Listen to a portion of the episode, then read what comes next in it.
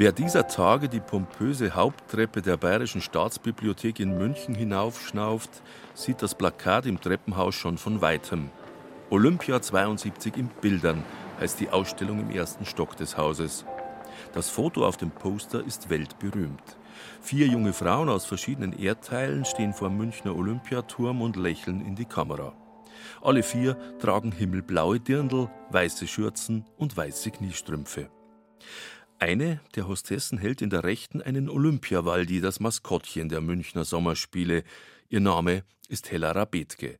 Sie ist heute 71 Jahre alt und lebt im niedersächsischen Einbeck. Damals war Rabetke 21, studierte Französisch und Spanisch am Münchner Dolmetscherinstitut und war plötzlich ein bekanntes Gesicht. Sogar in der Tagesschau war die Olympiahostess zu sehen. Das hellblaue Dirndl war wirklich sehr schön, sagt Rabitke, nur die Rocklänge, die passte nicht, weshalb die junge Frau damals zur Schere griff. Es war also wohl von mir etwas unprofessionell umgenäht. Also damals war ja die Zeit der Miniröcke und man trug also alles möglichst kurz und mir war wohl das Originaldirndl etwas zu lang. Ich glaube, das trifft auch für eine meiner Kolleginnen dort zu.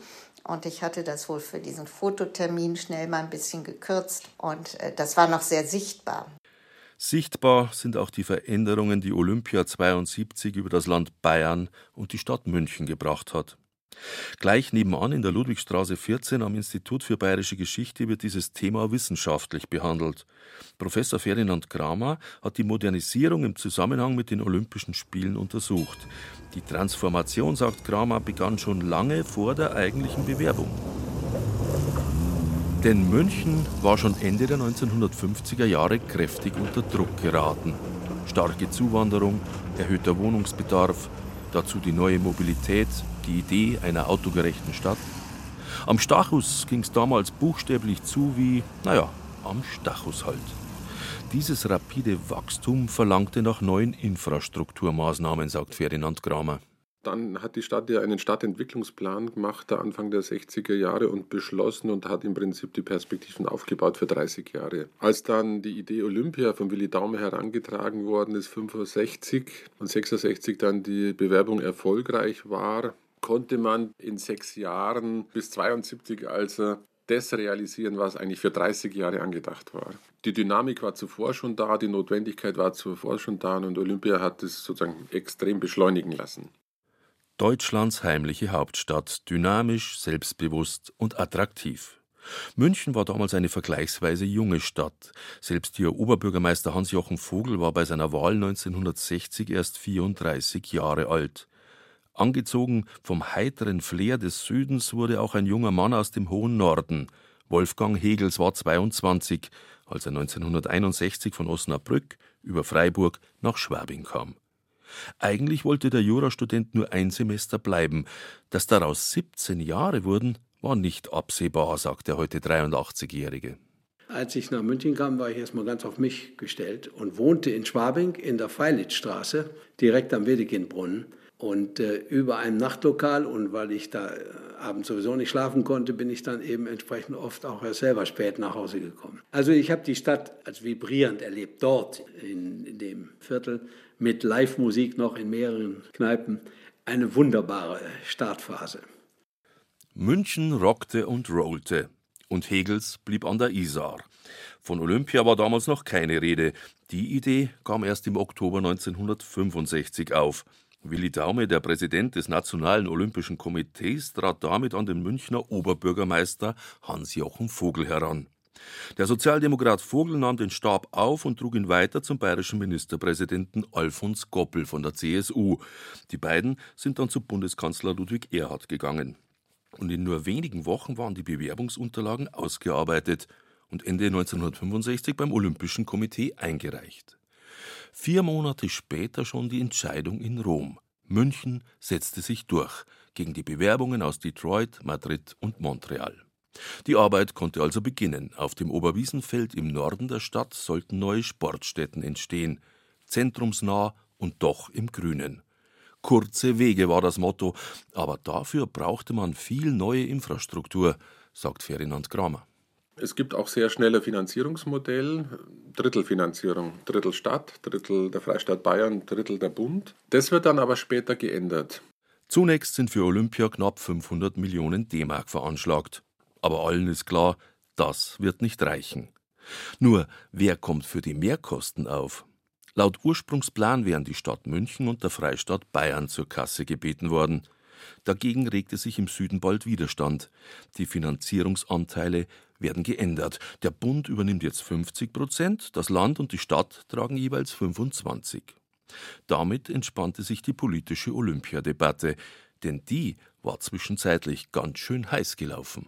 Gerade als Olympia dann beschlossen wird und da ein riesiger Investitionsbedarf zusätzlich entsteht für München, sagen die draußen am Land hoppla. Da in München, wo es eh besser geht, kriegen die zusätzlich Geld und bei uns sind die Straßen nicht geteert, die Krankenhäuser veraltet, die Schulen, insbesondere die höheren Schulen fehlen und so weiter. Sodass sich auf dem Land draußen, auch bei den Abgeordneten des ländlichen Raums, politische Unzufriedenheit äußert. Die artikulieren sich dann, die verlangen einen Olympiaplan, der zum Ziel hat, dass eben auch die Fläche des Landes stärker bedient wird. Die Kritik hat Erfolg. Vom zusätzlichen Geld des Bundes profitiert fortan auch Bayern außerhalb von München. Fußball-Vorrundenspiele werden nach Regensburg, Ingolstadt oder Passau vergeben. Die Kanurennen finden in Augsburg statt. Ja, sogar der hohe Norden Deutschlands bekommt ein Stück vom Olympiakuchen, die Segelwettbewerbe in Kiel. Überall werden jetzt Stadien und Anlagen ertüchtigt oder neu gebaut. Aber nicht alle sind glücklich darüber. Wolfgang Hegels zum Beispiel erinnert sich noch genau an den Tag, als er erfuhr, München hat die Olympischen Spiele gekriegt und ich weiß nicht das Wort, was ich als erstes benutzt habe. Jedenfalls war ich strikt dagegen und hielt das also für eine Fehlentscheidung. Ich war fest überzeugt, dass Spiele in München die Gräben zwischen Ost und West noch vertiefen würden. Ich hielt das für Großmannssucht und äh, dass ich dann später da im Komitee intensiv mitgemacht habe, hätte ich mir damals in 66 nicht träumen lassen. Als Rechtsreferendar hospitierte Hegels später im Bonner Bundestag und kam mit den Olympiaplänen in Berührung. Das Konzept der heiteren Spiele überzeugte den jungen Juristen. Es war ein echter Gegenentwurf zu Hitlers Propagandaspielen in Berlin 1936. Als Hegels dann eines Tages ein Job im Olympischen Komitee angeboten wurde, sagte er zu, und plötzlich stand der 30-Jährige auf der anderen Seite und musste manch kritische Stimme vernehmen. In München wurde gegrantelt, wir Münchner haben nichts davon. Also erst haben wir doch den Nachteil und wenn es dann stattgefunden hat, dann können die anderen sich im Glanze sonnen, aber der Münchner, die Münchnerin fragten, was soll das? Die Vorstellung Olympia in München ist spät in die Köpfe reingekommen. Baulärm, aufgerissene Straßen, kilometerlange Staus. Kein Wunder, dass viele Münchnerinnen und Münchner nicht glücklich waren über die Olympia-Entscheidung. Denn mit der bayerischen Ruhe, sagt Historiker Kramer, war spätestens seit 1967 vorbei. Nicht nur draußen auf dem Oberwiesenfeld, wo ja nur der alte Flughafen und die Schuttberge aus dem Bombenkrieg waren.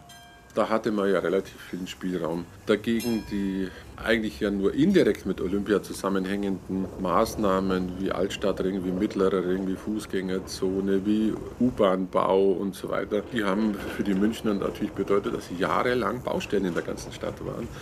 Und da ist schon auch manchmal ungemütlicher geworden dann. München wird moderner, steht im Mai 1969 auf städtischen Plakaten zu lesen. Für viele ist das eher eine Drohung. Sie fürchten um ihre alte Residenzstadt, protestieren heftig gegen den Bau eines Altstadtrings. Ein Kulturverbrechen, schimpfen damals bereits Münchner Zeitungen. Geholfen hat's nichts. Alte Häuser, Hinterhöfe, Kneipen, ganze Viertel werden saniert, betoniert oder gar eliminiert. Mit ihnen ist auch ein Stück Identität verloren gegangen. Ja, mei, das Geld bestimmt halt alles, protestieren seinerzeit die 68er Studenten an der Isar. Olympia bringt das Kapital der ganzen Welt, verteuert die Wohnungen, macht alles teurer und schwerer für die normalen Menschen. Es gibt ja dann auch ein Theaterstück von Franz Xaver Krötz, das witzigerweise den Titel hat Globales Interesse und genau auf sowas verweist. Meine Damen und Herren, bitte seien Sie vernünftig. Es sind hier Tausende von Mägde, die hier nach Hause wollen. Trotz Demos, Grant und alledem, die Zustimmungswerte für Olympia blieben relativ hoch. Je näher die Spiele rückten, desto größer wurde die Vorfreude darauf, erinnert sich Wolfgang Hegels. Die Münchner waren, als es dann wirklich losging, richtig stolz, dass sie im Mittelpunkt des Weltinteresses standen. Endlich durfte man sich als liberales, offenes und modernes München, Bayern und Deutschland von aller Welt feiern lassen. Es war eine Zeit des Aufbruchs, sagt Hella Rabetke, die seit 1971 als Hostess für das Internationale Olympische Komitee gearbeitet hat. Es gab ja dann auch sehr viel internationale Gäste, auch schon vorolympisch, die sich dort umschauten und die betreut wurden. Also aus meiner Sicht nicht mehr so, ich nenne es jetzt äh, etwas despektierlich, provinziell bayerisch.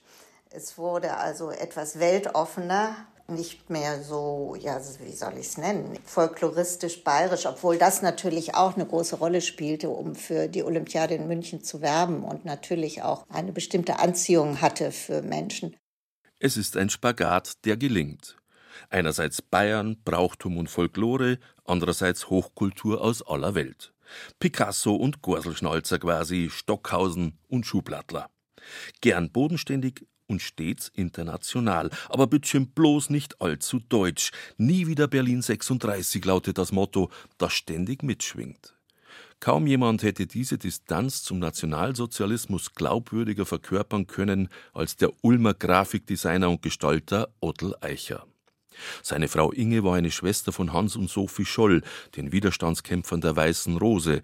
Odel Eicher selbst hatte als junger Katholik den Eintritt in die HJ verweigert. Jetzt war er ein linksliberaler Reformer, der nur so sprühte vor Ideen. Gemeinsam mit dem Münchner Kulturreferenten Herbert Hohenemser scharte Eicher einen Kreis von Leuten um sich, der den Spielen ihr Gesicht gab. Ein heiteres, friedliches, demokratisches Gesicht.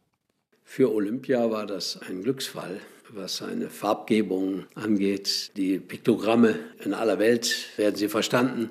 Auf den Flughäfen begegnen wir seiner Schriftsprache. Aber ganz besonders fand ich, dass er wie ein Rambock gegen alles stand, was die Spiele auch nur in, in entfernte Nähe zu, äh, zu Berlin 36 hätte rücken können. Und das entsprach meinen Vorstellungen äh, so sehr, das äh, imponierte mir dass jemand dort äh, nie den leichteren Weg gegangen ist. Rigoros, unbeugsam. Wolfgang Hegels war damals 33 und im Organisationskomitee zum Leiter einer riesigen Abteilung aufgestiegen. Die Einkleidung tausender Sportler und Mitarbeiter gehörte ebenso zu seinen Aufgaben wie die Versorgung der Gäste, die Gestaltung von Programmheften, der Vertrieb von Erinnerungsstücken, ja sogar die Dopingkontrolle und das Ausweissystem fielen in sein Ressort. Mit Otto Eicher, sagt Hegels, habe er immer gern zusammengearbeitet, obwohl der Designer nicht einfach war. Von den Uniformen über die Eintrittskarten bis zur heiter leichten Farbgebung in Orange, Hellgrün und lichtem Blau, alles musste streng nach Eichers Richtlinien umgesetzt werden. Wenn wir da vom Wege abwichen, nicht aus böser Absicht, sondern teils auch aus Zeitnot oder weil wir nicht immer, nicht alle bei uns daran dachten, welche Regeln wir einhalten sollten, dann äh, konnte ich sicher sein, dass äh, das moniert wurde. Und äh, dann mussten wir korrigieren.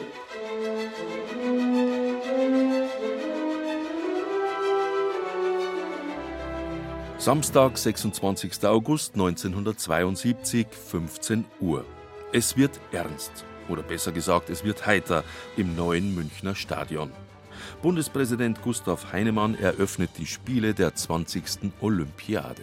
Ich erkläre die Olympischen Spiele München 1972 zur Feier der 20. Olympiade der Neuzeit für eröffnet.